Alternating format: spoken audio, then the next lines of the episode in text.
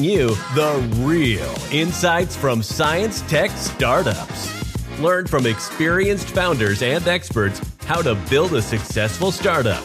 You are listening to the Working with Startups from Science podcast with your host, Bartosz Kaidas. One, two, three, four.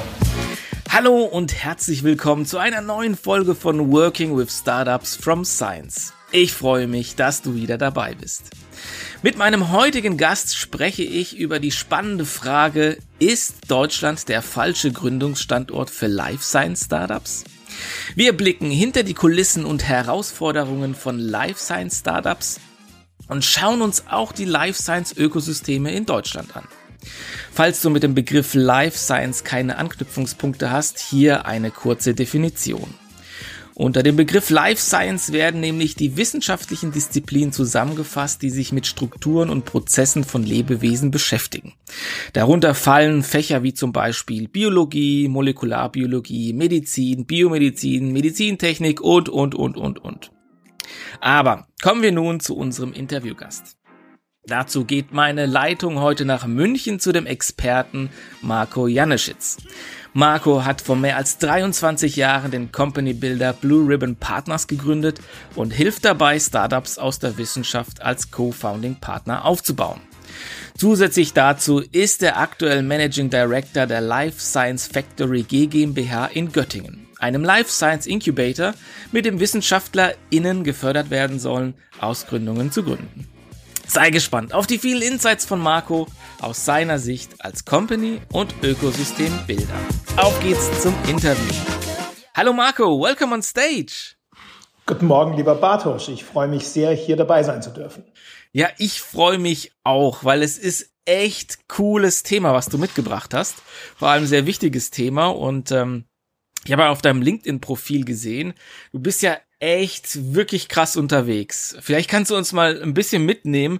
Was machst du alles? Wer bist du? Wo kommst du her? All das interessiert uns, glaube ich, jetzt, um dich ein bisschen einordnen zu können, ähm, wie du eigentlich zu diesem Thema Life Science, Startups und Ökosysteme gekommen bist. Ja, danke schön. Ähm, ob ich krass unterwegs bin, das weiß ich nicht. Ähm, es hat eigentlich alles eine große Klammer, die ähm, mir sehr viel Freude bereitet und die wir mit viel äh, Nachdruck und Leidenschaft verfolgen. Das ist, wie man aus Wissenschaft tolle Unternehmen baut. Das ist ja ein bisschen auch das Motto von deinem mhm. Podcast. Auf jeden und Fall, ja. Ursprünglich ähm, bin ich zwar Wissenschaftler, ähm, der Ausbildung nach, ich habe theoretische Physik und Philosophie studiert, ähm, war damit aber eigentlich für die reale Welt äh, nicht wirklich ähm, einsetzbar und bin dann erstmal ähm, im äh, Finanzwesen gelandet, habe einen, einen, einen, kurzen Ausflug in die Investmentbanking-Branche äh, unternommen und dort gemerkt, dass das, was mir eigentlich am meisten Spaß macht, äh, der Austausch und der Umgang und der, der, die, die Kooperation mit Unternehmern war. Ich habe also gemerkt, dass das ähm, Persönlichkeiten waren, die mich sehr beeindruckt haben, die aus nichts etwas aufgebaut haben, was Bestand hatte. So, mhm. und als, als, als Wissenschaftler habe ich dann natürlich äh, Startups, die einen wissenschaftlichen Background haben, immer sehr interessiert. Ähm, und dann habe ich tatsächlich irgendwann angefangen, selber in Firmen zu investieren, Firmen aufzubauen.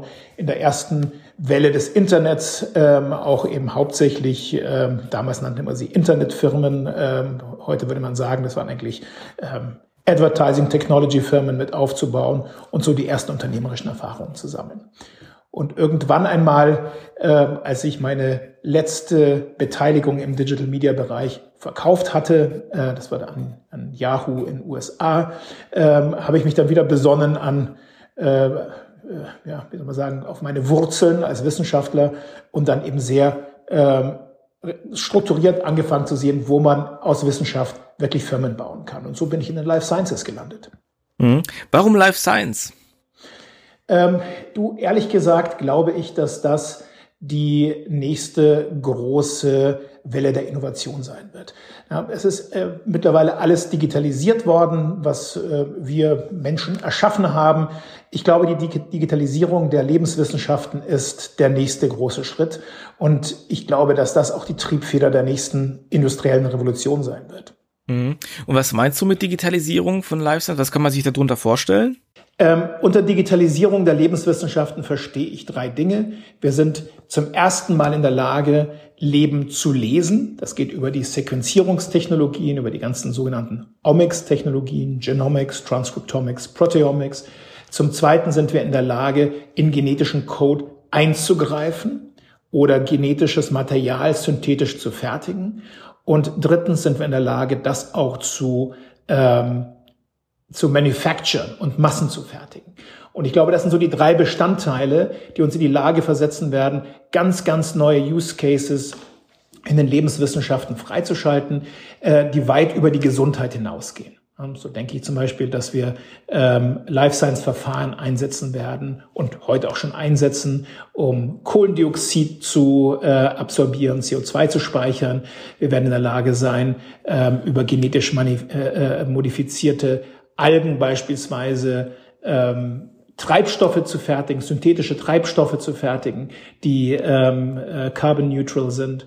Und wir werden in der Lage sein, auch komplett neue Einsichten in die Modes of Action der Gesundheit zu, äh, zu generieren. Das heißt, wir werden zum ersten noch in der Lage sein, nicht nur phänotypisch zu sehen, was woran ein Mensch erkrankt ist, sondern auch auf der Maschinecode-Ebene, wenn du so willst, zu lesen, was passiert denn eigentlich auf molekularer Ebene in diesen Patienten. Mhm. Also glaubst du so, ähm, dass wir in Zukunft die ganzen zum Beispiel Wirkstoffanalysen irgendwie computerbasiert erst berechnen, um dann sozusagen schon einen gewissen Target oder einen Wirkstoff festzustellen, den man dann nur noch testet und nicht mehr diese ganzen Versuchsreihen äh, durchführt? Das ist ein Ziel, was sich viele gesetzt haben. Noch ist es ein bisschen Zukunftsmusik, aber es gibt sehr viele Unternehmen, die heute schon dran arbeiten. Das sind also einmal die großen CROs, ähm, äh, zum Zweiten aber auch ähm, Unternehmen, die sich genau darauf spezialisieren, wie Excientia und Benevolent AI zum Beispiel. Und da werden auch schon ganz interessante Erfolge erzielt. Aber dass das möglich ist, dass man sagt, hier ist ein Blutstropfen von einem Patienten und entwickeln mir bitte den richtigen Wirkstoff, ähm, davon sind wir noch sehr weit entfernt. Mhm. Jetzt hatten wir durch äh, BioNTech und äh, die ähm, Corona-Pandemie, ich glaube, mittlerweile alle mal dieses Wort Biotechnologie gehört und auch über die ja, tatsächlich auch äh, bundesweit diskutiert über verschiedene Technologien und äh, Mainz und BioNTech äh, waren ja dann auch in aller Munde. Jetzt kommen wir zu dieser Frage, Gründungsstandort Deutschland für Life Science. Wie siehst du das? Äh, ist unser Standort in Deutschland super gut ausgestattet für eine Life Science Gründung? Ja, das, äh, das ist natürlich eine ganz große Frage, Bartosch. Ähm, du hast ja anfangs gesagt, wir machen zwei Dinge. Wir machen einmal Company Building im Life Science Bereich und wir machen Ecosystem Building. Wir würden das zweite vermutlich nicht tun, wenn die Antwort auf deine Frage ja wäre. Also wir müssen an dem Ökosystem für Life Science Gründungen in Deutschland noch massiv aufrüsten, damit wir mit anderen Ökosystemen wie zum Beispiel USA, hauptsächlich natürlich Ostküste ähm, oder aber auch Israel und, und, und, und andere Länder, dass wir da mithalten können. Und wir haben zu diesem Zweck auch wirklich eine, eine sehr detaillierte Analyse angefertigt, wo wir in den verschiedenen Bereichen Deutschland stehen. Na, das geht ja darum, dass wir aus den Prozess von der Grundlagenforschung zum weltweit erfolgreichen Unternehmen optimieren. Und da haben wir in Deutschland sehr viele Abbruchkanten. Mhm. Ja, bin ich jetzt mal gespannt. Also, du, ihr habt eine Analyse durchgeführt. Vielleicht kannst du uns da abholen. Um was ging es bei der Analyse und was kam raus? Mhm.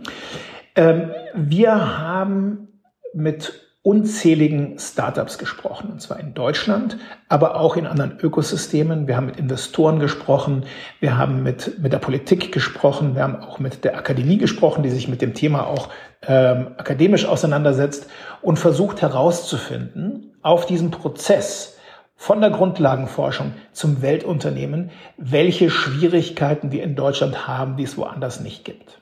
Jetzt ganz haben, allgemein oder jetzt nur speziell für Life Science? Wir haben äh, erstmal uns fokussiert auf den Life Science Bereich, mhm. wobei einige der Erkenntnisse auch auf andere Technologievertikale übertragbar sind. Mhm. So im Life Science Bereich haben wir dann so eine Liste irgendwann zusammengesammelt. Das waren 93 Punkte. Ähm, Und zwar zum Beispiel ganz vorne. Doch so wenige. genau. Die, die, hat uns erstmal erschlagen. Und wir haben auch gemerkt, dass wir also mit dieser, mit dieser Liste erstmal wahrscheinlich gar nicht so viel bewegen können, sondern dass jeder das einfach anguckt und sagt, boah, wo fangen wir denn da eigentlich an? Wir haben dann diese Liste angefangen zu clustern und noch weiter zu analysieren. Und wir, haben festgestellt, es gibt eigentlich so fünf große Bereiche, in denen Handlungsbedarf besteht. Mhm. Jetzt sind wir aber gespannt. Welche sind es, die fünf ja. großen Bereiche, die ihr herausgefunden habt? Ja, das ist als erstes sind das die Rahmenbedingungen und Policies, also die politischen und juristischen Rahmenbedingungen. Zum zweiten ist das die unternehmerische Bildung von Top-Wissenschaftlern. Das dritte ist, äh, sind Unterstützungsprogramme für Deep Tech Life Science Unternehmen. Das vierte ist Infrastruktur und das fünfte ist spezialisiertes, geduldiges Kapital. Mhm. Ich kann auch in die verschiedenen Punkte. Ja, gerne, gerne. Lass uns, lass uns da jetzt mal auch gerne reingehen in die verschiedenen Punkte. Ich habe gerade eben notiert Policy Rahmenbedingungen. Äh, wie siehst du das denn im Vergleich zu den anderen Ökosystemen? Weil es heißt ja, woanders ist immer das Gras grüner, ne? immer ist alles besser. Ähm, was fehlt denn bei uns in Deutschland an unserem Standort im Vergleich zu anderen bei den Rahmenbedingungen und bei den Policies? Ja, es ist eine, einmal die Frage, was fehlt ähm, oder, oder was, was können wir besser machen. Also wir können auf jeden Fall deutlich schneller werden. Wir müssen deutlich schneller werden und deutlich äh, standardisieren. Ich gebe dir mal ein Beispiel. Ähm, in Deutschland dauert das im Durchschnitt 18 Monate, bis man eine IP, die ja immer die Grundlage eines Startups ist, von einer Hochschule in ein Startup bekommt. Das sind unendlich lange Verhandlungen mit dem Tech-Transfer, mit verschiedenen Agenturen, mit Anwälten der Gegenseite. Und das, das, da, da geben schon 75 Prozent der Leute, die diesen Prozess anstoßen, geben auf, bevor sie den überhaupt beendet haben. So. Mhm. Zum Vergleich, in, in, in Frankreich dauert das im Durchschnitt neun Monate, in England zwei Monate und in den USA dreieinhalb Wochen. Mhm. Warum ist das so?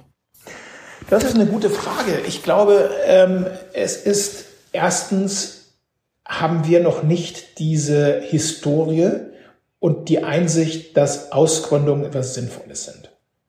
Und das ist auch in den USA nicht immer so da gewesen. Das ist eigentlich auch erst in, vor 60 Jahren hat man angefangen, dieses, dieses Gründergehen an die, an die Hochschulen zu bringen. Das muss man auch erstmal lernen. So, das heißt, die, die, die Einsicht, dass Ausgründungen ein hohes Gut sind, die ist, glaube ich, bei uns angekommen. Und man muss auch sagen, jetzt kümmern sich auch viele Leute schon drum, diesen Prozess zu verbessern. Aber da sind wir noch lange nicht. Ne? Es gibt eine Initiative, zum Beispiel der Agentur für Sprunginnovation, die jetzt mit 15, äh, ähm, also einer sogenannten Koalition der willigen Hochschulen mal begonnen hat, diesen IP-Prozess zu standardisieren, dass man einfach mit Standardverträgen arbeitet. Ähm, es gibt auch äh, vereinzelte äh, lokale Initiativen wie an der ähm, TU München oder in Niedersachsen, wo sich die niedersächsischen Hochschulen zusammengeschlossen haben. Es passiert einiges, aber wir sind noch weit davon entfernt. So, also einmal würde ich sagen, der, der, der, der Beginn ist da. Das zweite ist aber auch, dass wir auch vielen ähm, juristischen Rahmenbedingungen unterliegen, die wir gar nicht so ohne weiteres mit beeinflussen können. Es gibt zum Beispiel das ähm, ähm, europäische Gleichstellungsgebot oder die äh, Vergaberichtlinien und so weiter, die sich alle auf diesen, die alle auf diesen Bereich abstrahlen. Und auch auf europäischer Ebene muss da sicherlich noch gearbeitet werden, dass man diese verschiedenen Bausteine optimieren kann. Mhm. Ja, zum Thema IP hatte ich ja auch eine ganze Reihe IP for Shares in meinem Podcast drin, mhm. wo es auch darum geht, die TU Darmstadt hat ja diesen Vorstoß, dieses ähm, Wissen gegen Anteile, hatten sie so ein bisschen genannt, IP for Shares und auch darüber spreche, weil es ist wirklich ein sehr, sehr großes Thema bei uns in Deutschland. Und ich gebe dir vollkommen recht, dass die Historie, ich meine, damals gab es ja noch das Hochschullehrerprivileg und ähm, da konnte ja jeder Professor alleine mit seinen äh, Erfindungen äh, agieren. Und, äh, und dann fiel das Ganze und entsprechend war es dann so, dass dann die Universitäten sich selber drum kümmern müssen. Da fehlt halt diese historische Grundlage. Genau, und, und ich glaube, das darüber kann man jetzt streiten, ob das jetzt gut war oder nicht, dass man das damals geändert hat. Ich glaube, wir sollten immer gucken, wo wir stehen und wo wir hinwollen. Ähm, es gibt viele erfolgreiche Beispiele, wo sich etwas geändert hat. Also äh, allein meine alte Alma Mater Oxford, als ich noch dort war, das war eine Gründungswüste und die ist mittlerweile eines der erfolgreichsten Ökosysteme in Europa. Und ähm, oder das, das Beispiel, das auch oft zitiert wird, ist die University of Waterloo in, in, in Kanada, die kaum Ausgründungen hatte, technologisch aber sehr weit vorne war. Äh, die haben dann einen wirklich verwegenen Ansatz gewählt, IP den Gründern for free mitzugeben. Mhm. Äh, mit einem Handshake Agreement, dass wenn die Firma, die man selber gründet, erfolgreich ist, dass man dann an die Uni zurückgibt. Und das war eine der erfolgreichsten Ökosystemaktivierungsaktionen, glaube ich, der Geschichte. Innerhalb von kürzester Zeit ist dort ein, ein, ein wirklich florierendes Ökosystem an Gründungen und Investoren entstanden. Mhm. Ähm, nochmal zu den Policies. Äh, abschließend nochmal die Frage, wie siehst du die aktuellen Aktivitäten der Bundesregierung? Es gab ja so ein Papier, ähm, Startup-Strategie Deutschland. Wie siehst du äh, diese ja, Entwicklung? Ist das positiv oder was hältst du davon? Na, es ist natürlich positiv. Ähm, erstens gibt es jetzt Menschen in der Politik, die darüber nachdenken und nicht nur darüber nachdenken, sondern auch Maßnahmen verabschieden, die definitiv in die richtige Richtung gehen. Man kann jetzt immer unken und sagen, die gehen noch nicht weit genug und so weiter. Stimmt auch. Ähm, aber ich finde, es ist ein guter Anfang. Es ist auch ein wichtiger Anfang. Und ähm, ich glaube, dass das Thema Unternehmertum zum ersten Mal wirklich in den eigentlich fast allen Bereichen der Politik angekommen ist und man sieht, wie wichtig das ist. Und ich sehe das als sehr, sehr positiven ersten Vorstoß. Mhm. Super, dann lass uns mal zum zweiten Punkt kommen. Da hattest du genannt die Ausbildung von Wissenschaftlern zu, zu, zu Entrepreneuren ähm, oder beziehungsweise die Ausbildung in der, in der Akademie. Was könnte denn da verbessert werden oder was habt ihr da erkannt? Naja, ich glaube, es ist so, dass Wissenschaftler heute in erster Linie genau das sind, Wissenschaftler in Deutschland. So, das heißt, es wird auch bewusst wenig Wissen über ökonomische und unternehmerische Strukturen vermittelt. Das ist in den USA anders. Wenn, wenn man in Stanford beginnt, dann bekommt man, glaube ich, an seinem ersten Tag das, das Spin-off-Brevier in die Hand gedrückt, wo genau steht, wenn man mit seiner eigenen IP eine Firma starten möchte, dann läuft das so ab. Und wenn ihr dazu Kurse besuchen wollt, dann geht ihr dahin und dahin. Da gibt es also ein sehr etabliertes ähm, Verfahren, den Spitzenwissenschaftlern auch unternehmerisches, das unternehmerische kleine Einmaleins mitzugeben. So, äh, das findet bei uns noch nicht statt. Und es ist tatsächlich zum Teil wirklich frappierend, wenn man mit diesen höchst intelligenten Menschen spricht, wie wenig Informationen die über diesen ganzen Gründungsprozess haben. Ja, das, da, da, da fallen dann so Dinge wie, oh nee, da muss ich ja eine GmbH gründen, das, das ist ja viel zu gefährlich und da stehe ich ja eigentlich mit einem Bein schon im Knast. So, dass das wirklich wahre Geschichten von, von, von höchst, von, von, von zum Teil den besten Wissenschaftlern ihrer, ihrer Disziplin. Ähm, und ich glaube, dass wir da einfach anfangen müssen, niederschwellig, ähm, dann aber auch mit der Möglichkeit, das zu vertiefen, Wissen zu vermitteln und Fertigkeiten zu vermitteln, dass die einfach eigentlich sehen, dass der unternehmerische Prozess deutlich weniger komplex ist, wie das, was sie eigentlich jeden Tag im Labor machen. Mhm. Jetzt gibt's ja von der, von der Bundesregierung und vor allem vom Bundeswirtschaftsministerium ja diese Programme Exist, Ausgründung aus der Wissenschaft und es gab ja jetzt auch ähm, groß große Fördervolumen für Universitäten, um diese Gründungszentren halt entsprechend zu etablieren. Äh, glaubst du, das ist zu wenig oder woran hängt's denn? Ist es das Mindset oder die, die, die Infrastrukturen, die wir in Deutschland haben, die noch nicht ausreichend genug sind? Ja, also es ist immer leicht zu sagen, etwas ist zu wenig. Ich bin eigentlich schon sehr, sehr glücklich darüber, dass es, dass es irgendwo beginnt. Ähm, und ich glaube, je mehr Erfolge wir aus diesen Initiativen generieren werden, desto mehr wird dann auch perspektivisch in diese Initiativen fließen. Das ist mal Punkt eins. Punkt zwei ist die Sache des Mindset. Das ist, äh, finde ich, eine schwierige Frage, weil viele sagen, ach, wir Deutschen, wir haben einfach kein kommerzielles Mindset. Ähm, weißt du, mit dieser Mindset-Frage kann man eigentlich alles erschlagen. Wenn wir das Mindset nicht haben, dann können wir eigentlich auch gleich aufhören. Ich glaube nicht, dass das so ist. Ich glaube definitiv nicht, dass wir kein unternehmerisches Mindset haben. Schau dir die, die äh, ganzen Gründer aus der Gründerzeit an. Das ist zwar 150 Jahre her, aber das waren Menschen, die hatten ein hochunternehmerisches Mindset. Äh, Siemens, Zeiss, Sartorius und wie sie alle heißen. Und ich glaube, es ist nicht ähm, eine ähm, genetische Prädisposition ist, dass wir Deutschen kein Mindset haben, äh, unternehmerisch zu sein. Insofern glaube ich, dieses Mindset muss man freisetzen. Mhm. ich glaube sehr stark ähm, an die Maxime Mindset follows Skillset. Das ist genauso, wenn du nicht weißt, wie man erste Hilfe leistet und jemand ähm, kollabiert vor dir, dann tust du dich schwer, irgendwie zu helfen. Wenn du das aber gelernt hast, dann kannst du sofort intervenieren. Genauso ist es auch mit, mit unternehmerischem Skillset. Wenn jemand weiß, wie das funktioniert und er sieht eine Opportunität, dann sagt der Mensch, das mache ich. Mhm. Das ist auch so wie dieser alte Spruch, ähm, äh, luck is when opportunity meets with preparation. Ja, richtig, ja. Ja, ich, ich sehe halt im, im Prinzip so ein bisschen auch so einen kleinen Widerspruch, ja. Also auf der einen Seite sind wir äh, das Land der Erfinderlines und hatten auch wirklich großartige Innovationen, sei es Automobil und sowas, äh, in die Wege gebracht.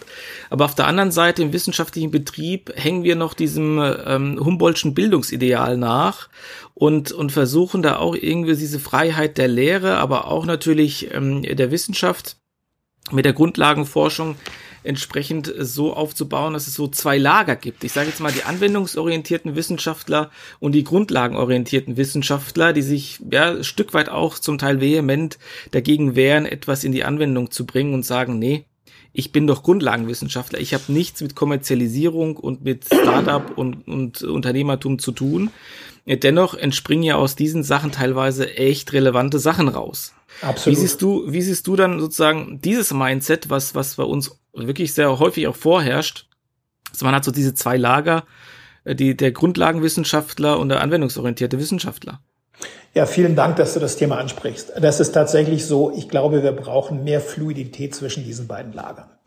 Also erstens, ich glaube oder ich bekenne mich ganz klar dazu, dass Grundlagenforschung elementar wichtig ist. Auch für alle technologiebasierten Unternehmen. So, das heißt also, wenn das irgendjemand missverstehen sollte, das war überhaupt nicht gemeint, dass man äh, irgendwie weniger Grundlagenforschung machen sollte oder so. Überhaupt nicht. Also ich glaube, dass es wahnsinnig wichtig ist. Gleichzeitig sollten wir in, den, äh, in dem Skillset, was wir den Wissenschaftlern vermitteln, auch bei den Top-Wissenschaftlern ähm, die Fertigkeiten mit anlegen, Opportunitäten zu sehen, wie man aus Wissenschaft einen Nutzen für die Menschheit schaffen kann, der sich dann in ein Geschäftsmodell übersetzen kann. Es geht mir noch gar nicht darum, dass jeder Wissenschaftler sagen muss, boah, hieraus baue ich das nächste Google, sondern einfach mal zu sehen, wie kann eine Wissenschaft, an der ich arbeite, später einmal einen konkreten Nutzen für den Menschen oder für den Planeten haben. Und ich bin komplett bei dir, dass ich glaube, dass diese zwei Lager mehr miteinander sprechen sollten und dass wir hier eine gewisse Durchlässigkeit schaffen müssen zwischen diesen zwei Lagern. Ich glaube, dass das in den USA schon gang und gäbe ist. Ja, dort ist es auch so, dass viele Professoren, Grundlagenforscher, zum Beispiel an zehn Gründungen beteiligt waren, ohne auch nur an einer einzigen Gründung als CEO mit ins Management gegangen zu sein. Das ist dort absolut normal. Und das müssen wir, glaube ich, hier auch noch zeigen, dass es verschiedene Wege gibt, unternehmerisch aktiv zu sein. Du kannst nicht nur, du musst nicht unbedingt der Geschäftsführer sein. Du kannst auch der Chief Scientific Officer oder der Chief Medical Officer sein. Oder aber du bleibst Professor und gehst lediglich in das Scientific Advisory Board. Und das ist so ein bisschen das, was wir auch versuchen in den Kursen, die wir anbieten, den Wissenschaftlern zu, zu, zu, zu vermitteln, dass es unterschiedliche und für jeden Typen geeignete oder weniger geeignete Möglichkeiten gibt, unternehmerisch aktiv zu sein. Ja, super. Das finde ich nämlich eine, eine, echt wichtige Botschaft auch von dir. Auch, auch danke dafür. Ähm, ja, ich glaube, es, diese Durchlässigkeit ist das, was, was, was uns, glaube ich, fehlt und vielleicht dieses, dieses, also dieses Schrankendenken irgendwie, ich bin der, ich bin das, ähm, dass man dann einfach sagt, ja, man kann aber auch beides mal probieren.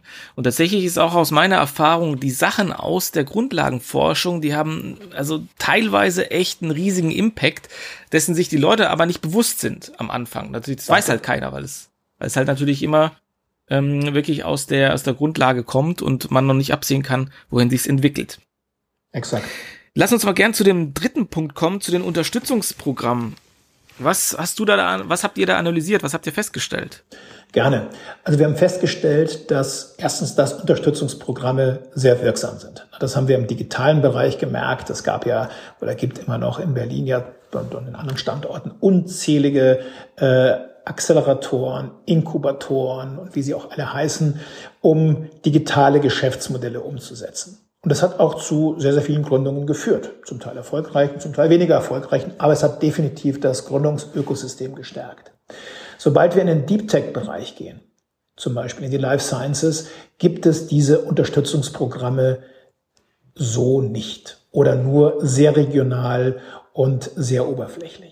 So, jetzt kann man mal sagen, okay, in Boston gibt es die auch nicht, was ja im Life Science Bereich so ein bisschen Best Practice ist, aber dort gibt es so eine hohe Dichte an Unternehmern, da musst du dich bloß einmal in den Starbucks reinsetzen und du hast an drei, vier, fünf Tischen um dich herum Leute, die dir helfen können. Und, und diese Dichte haben wir in Deutschland so nicht, weil es einfach verteilter ist. Deshalb müssen wir die kreieren.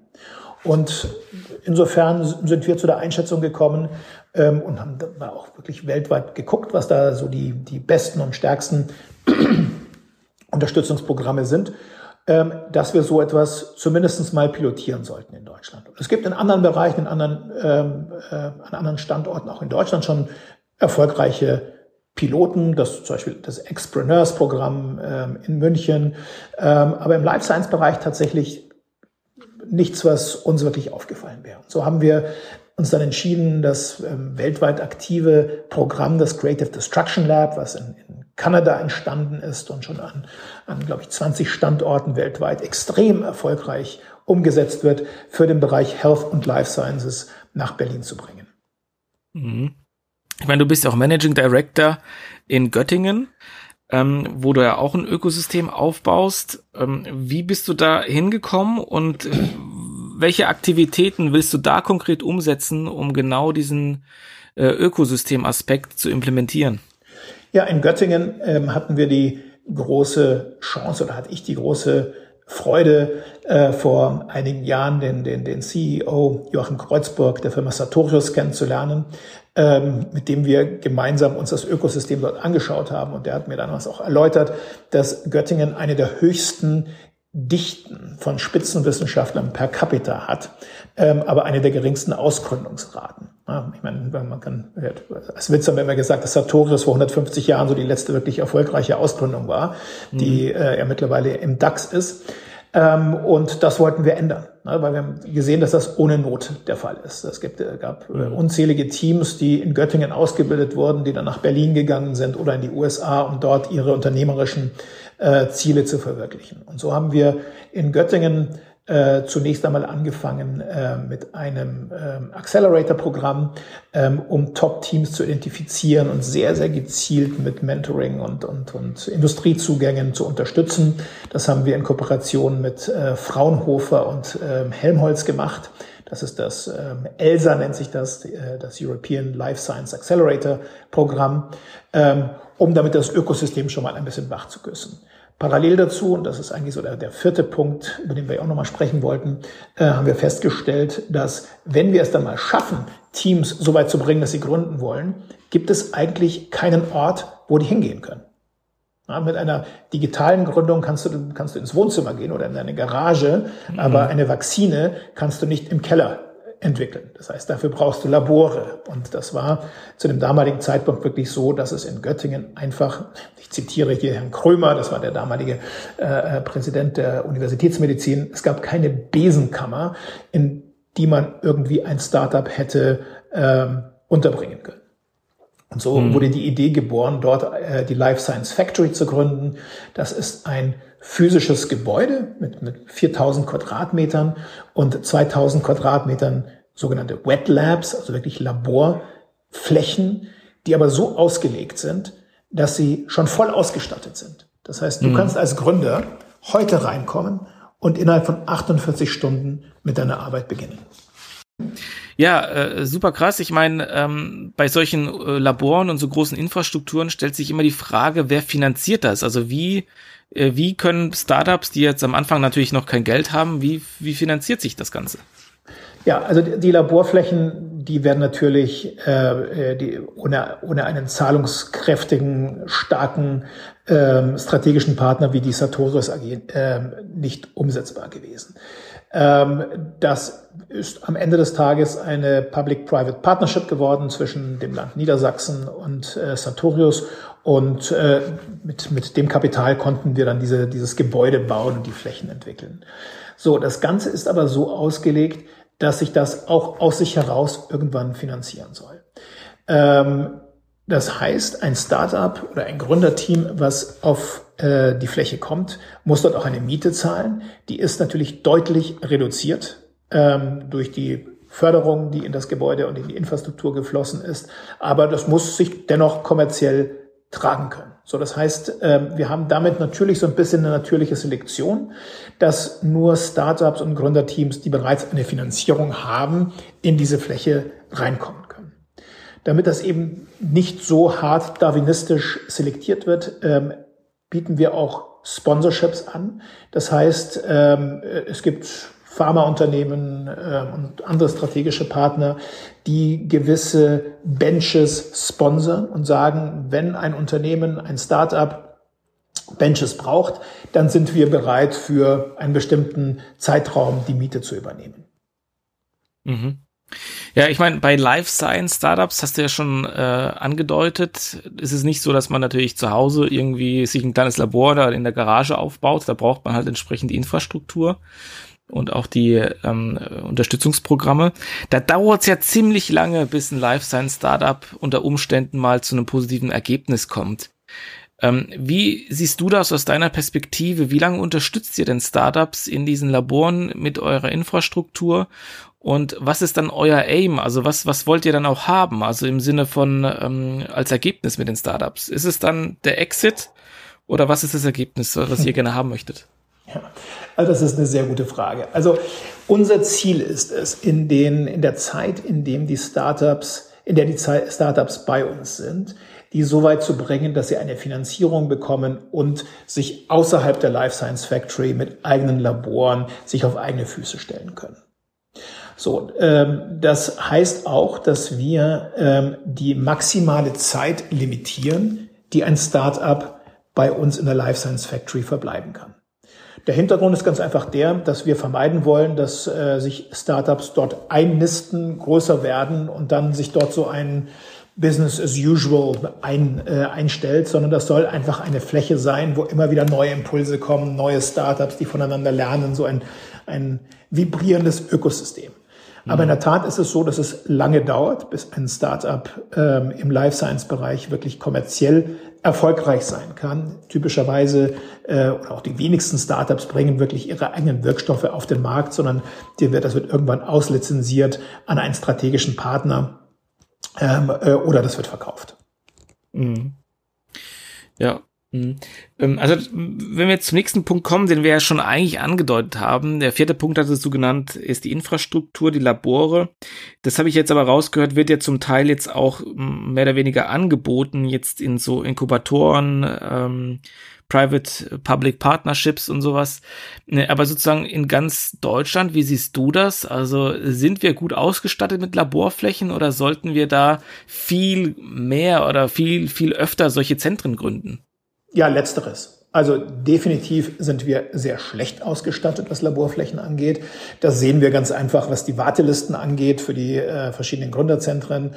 Ähm, und äh, der, der zweite Punkt ist ja auch der, selbst wenn du eine Fläche hast und das Kapital hast, dauert es ja ungefähr sechs Monate, bis du alle Zulassungen bekommst, um das Labor zu betreiben. Und dann musst du erst die ganzen Geräte anschaffen. Das heißt, die Startups verlieren in Deutschland sehr, sehr viel Zeit dadurch, dass es eben so, so ein Angebot bisher nur an zwei Standorten gibt. Das ist einmal äh, bei uns in Göttingen, ähm, aber auch eben mit Biolabs in, in Heidelberg.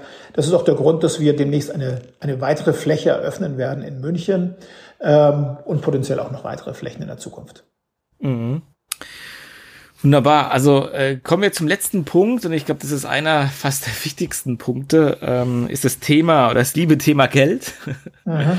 Das ist ja gerade bei den Life Science ist es ja ein immenses Thema. Also wenn man da bei der Wirkstoff Thematik sind oder egal wo, die verschiedenen klinischen Phasen, das kostet so, so viel Geld. Es ist auch, glaube ich, nicht zu vergleichen mit einer, einer IT-Gründung.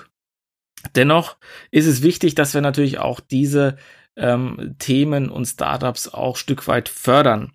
Wie siehst du das bei uns? Wir werden ja immer damit konfrontiert, so ein bisschen in Europa, ja, hier ist zu wenig Geld da. Wie siehst du das? Ja, das ist definitiv so, dass deutlich weniger Geld in Europa vorhanden ist als beispielsweise in den USA. Das ist auch kein Geheimnis und das, da sage ich auch nichts Neues. Ähm, das ist so.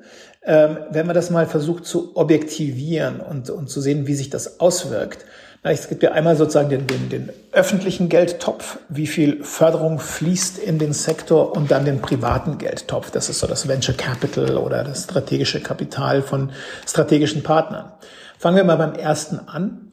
In USA ist es so, dass wenn eine Firma aus der öffentlichen Förderung kommt, braucht sie im Durchschnitt noch zwei bis drei Jahre, bis sie in die Klinik kommt. Mhm. So, das ist ein, ein, ein, ein Gap von zwei bis drei Jahren, was dann über Venture Capital Fonds und dergleichen gedeckt werden muss. So. In Deutschland sind das im Durchschnitt sieben bis acht Jahre.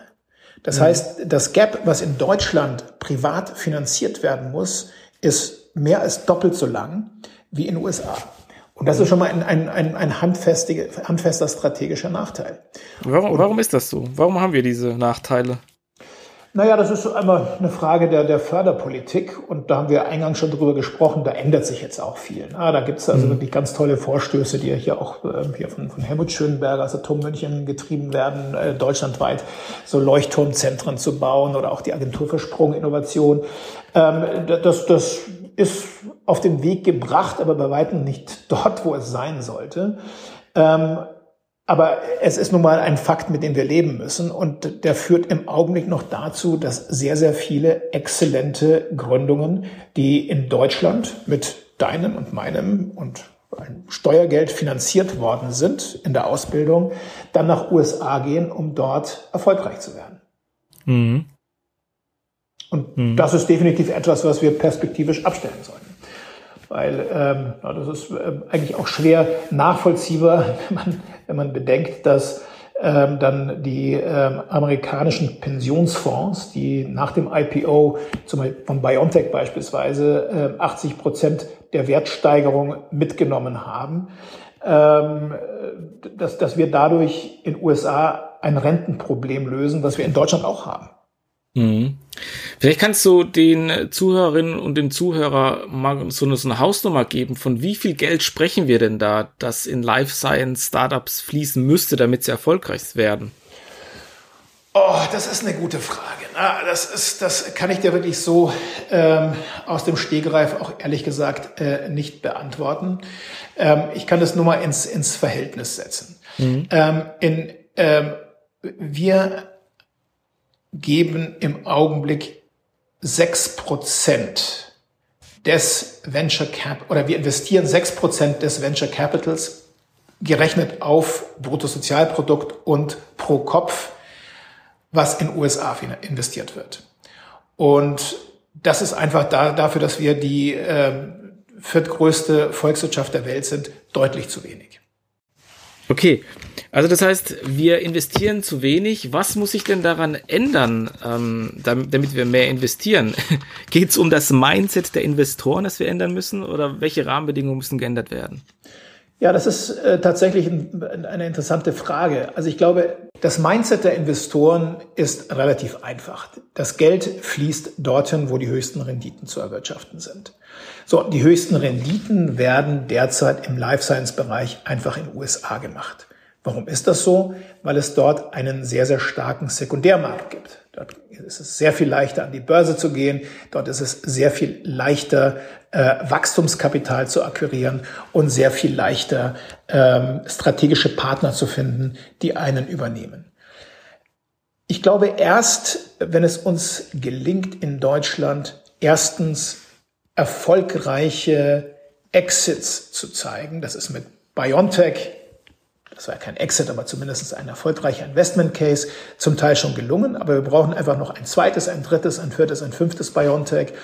Und wenn wir die Kapitalsammelstellen, die es in Deutschland gibt, ertüchtigen, in diesen Sektor zu investieren, wird es uns gelingen, hier auch finanziell deutlich mehr Investment in den Sektor zu bekommen. Mhm. Ich habe so von meiner Perspektive habe ich oft den Eindruck, dass Deep Tech bei Investoren nicht so hoch im Fokus steht. Also auf der einen Seite haben Deep Tech die Möglichkeit, einen sehr krassen Impact halt zu, zu setzen in der Gesellschaft, in der Wirtschaft. Auf der anderen Seite dauert es Investoren viel zu lange, bis sie diesen Return bekommen. Und wie siehst du das jetzt? Also ich habe immer so das Gefühl, die Amerikaner, die sagen, ja, äh, think big und so und wir schmeißen das alles das Startup mit Geld zu und entweder es klappt oder es klappt nicht. Und hier ist es so ein bisschen, ach, ich weiß nicht. Also ja, vielleicht warten wir noch ja. mal zwei, drei Jahre. Ähm, ist es das Mindset, was, was wir in Europa haben, so Safety First ein bisschen, äh, was uns daran hindert, genau groß zu denken und diese Sachen zu fördern? Das ist definitiv der Fall. Das ist definitiv der Fall. Ähm, einmal das Mindset, dass wir diese, diese Think Big Mentalität so derzeit nicht haben. Das kann sich aber ändern. Ähm, zum Zweiten ist es aber auch so, dass, wie ich vorher schon geschildert habe, äh, der, der Gap, der privat finanziert werden muss, in Deutschland deutlich länger ist als in den USA. Das heißt, wesentlich mehr des Risikos muss privat finanziert werden, als das in den USA der Fall ist. Wenn in den USA eine, eine Firma aus der öffentlichen Förderung kommt, ist sie schon sehr stark de-risked. Dann ist es oft nur noch Execution Risk, um aus dieser Firma ein erfolgreiches Unternehmen zu bauen. So, und diesen, diesen Gap von fünf Jahren, den müssen wir in Deutschland irgendwie füllen. Und mhm. da gibt es mittlerweile schon, schon, schon Initiativen, die das, die das versuchen. Also schon bereits genannt, die Agentur für Sprunginnovation, die ja hoffentlich jetzt mit dem, mit dem Sprint-Freiheitsgesetz auch noch deutlich mehr Freiheitsgrade bekommen wird, ähm, äh, ist, ist da ein, ein, äh, sicherlich ein sehr, sehr wichtiger Player in dem Part. Mhm. Ähm, die, Entschuldigung, wenn ich das noch, äh, die ja. bewusst in, in äh, Situationen investieren, die anderen Investoren zu riskant sind. Die Sprint sagt ja, ich investiere in Bereiche, äh, wo ein Venture Capitalist sagt, oh nee, das ist mir zu riskant. Mhm. Ja, das ist, ich glaube ich, auch ein, ein wichtiger Baustein in dieser Wertschöpfungskette, die der Sprint auch übernimmt, ja. Ähm, okay, also wenn wir um das Thema, um das liebe Thema Geld sprechen, da geht's auch, ähm, das wollte ich nicht ausklammern, um Big Pharma. Weil mhm. tatsächlich ist es ja auch so, ein Life Science Company, die setzt jetzt keine ähm, äh, Produktionsstraße hin für irgendeinen Wirkstoff in der Garage. Das ist da, da fehlt es an Regulatorik, an, an Power, an dergleichen. Wie wichtig ist also für Life Science Startups der Zugang zu Big Pharma?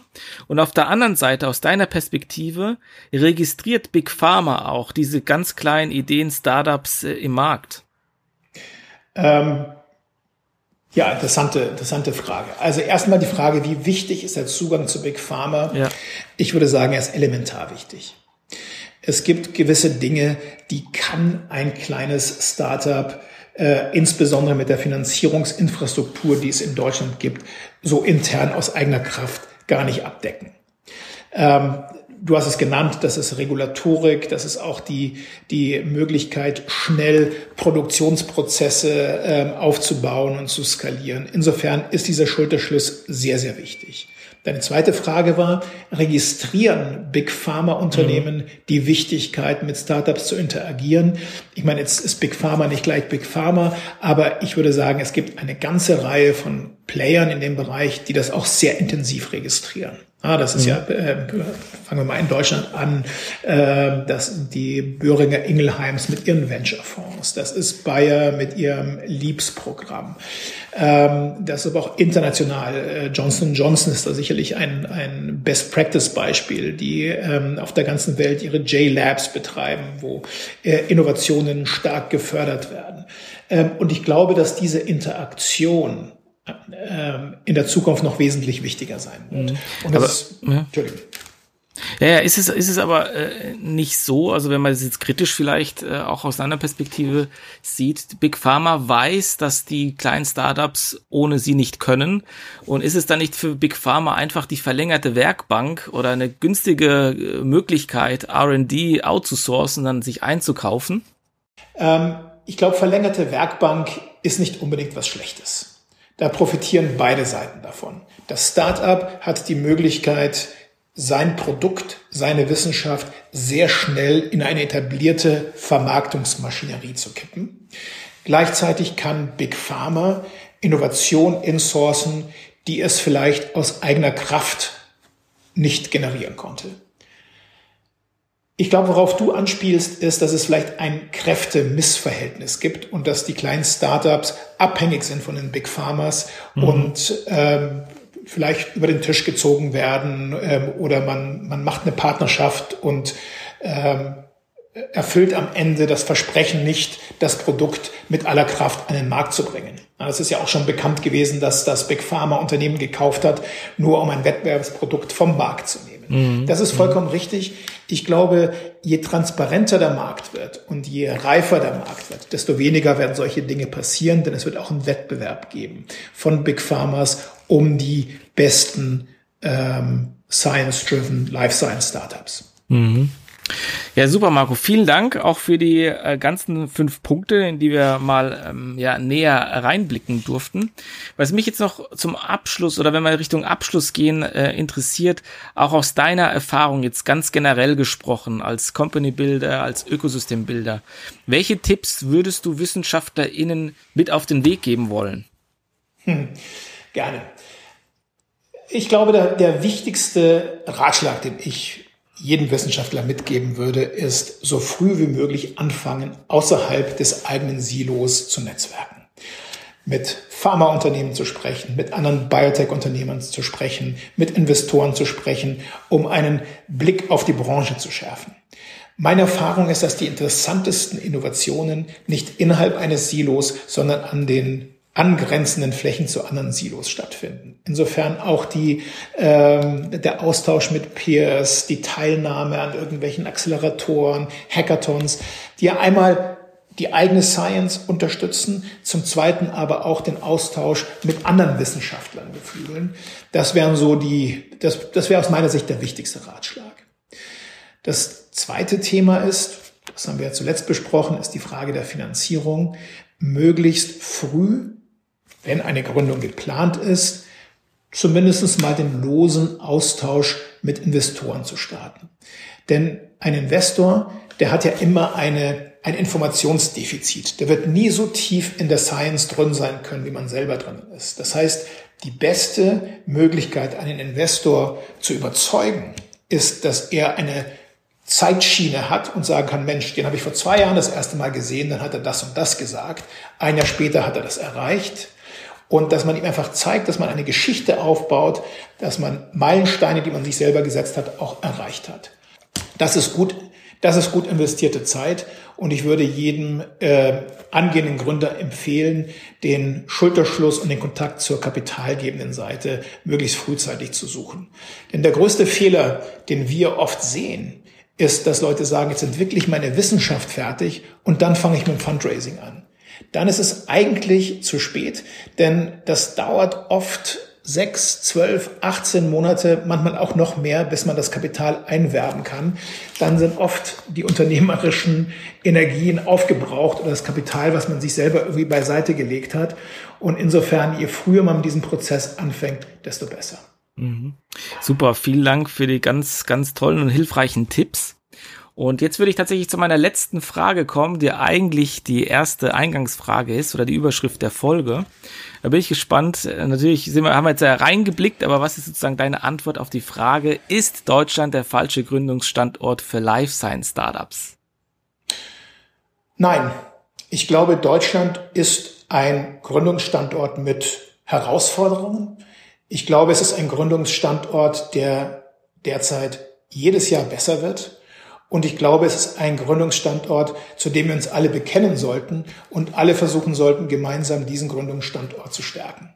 Denn ich glaube, eine Gründungskultur und die Fähigkeit, erfolgreiche Firmen von der Gründung bis zum Weltunternehmen aufzubauen, wird die Überlebens-DNA unserer Volkswirtschaft sein. Und da sollte, jeder von uns einen Beitrag dazu leisten. Ja, Marco, vielen Dank für die abschließende Antwort, die wirklich total toll ist und auch, glaube ich, einen sehr guten Abschluss bildet für unser für unser Interview heute. Es hat mir total viel Spaß gemacht, deine Insights hier rauszukitzeln, denn ich habe das Gefühl gehabt, in, in jeder Antwort steckt ganz viel fundiertes Wissen und jahrelange Erfahrung aus diesem Bereich drin. Und das hat mich total gefreut, mit dir zu diskutieren. Gerne wieder, wenn es wieder ein Update gibt zu dir und zu deinen Unternehmen und zu den Entwicklungen im Life Science Bereich. Und ich wünsche dir auf jeden Fall für deine ganzen Aktivitäten ganz, ganz viel Erfolg, ganz, ganz viel Umsetzungspower, dass wir hier den Standort zum wirklich großartigen, ja, äh, ja Standort für Life Science äh, Unternehmen machen können. Vielen Dank, Marco. Lieber Bartosz, es hat einen Riesenspaß gemacht. Ein ganz tolles Gespräch. Vielen Dank. Bis bald. Ciao. Bis bald.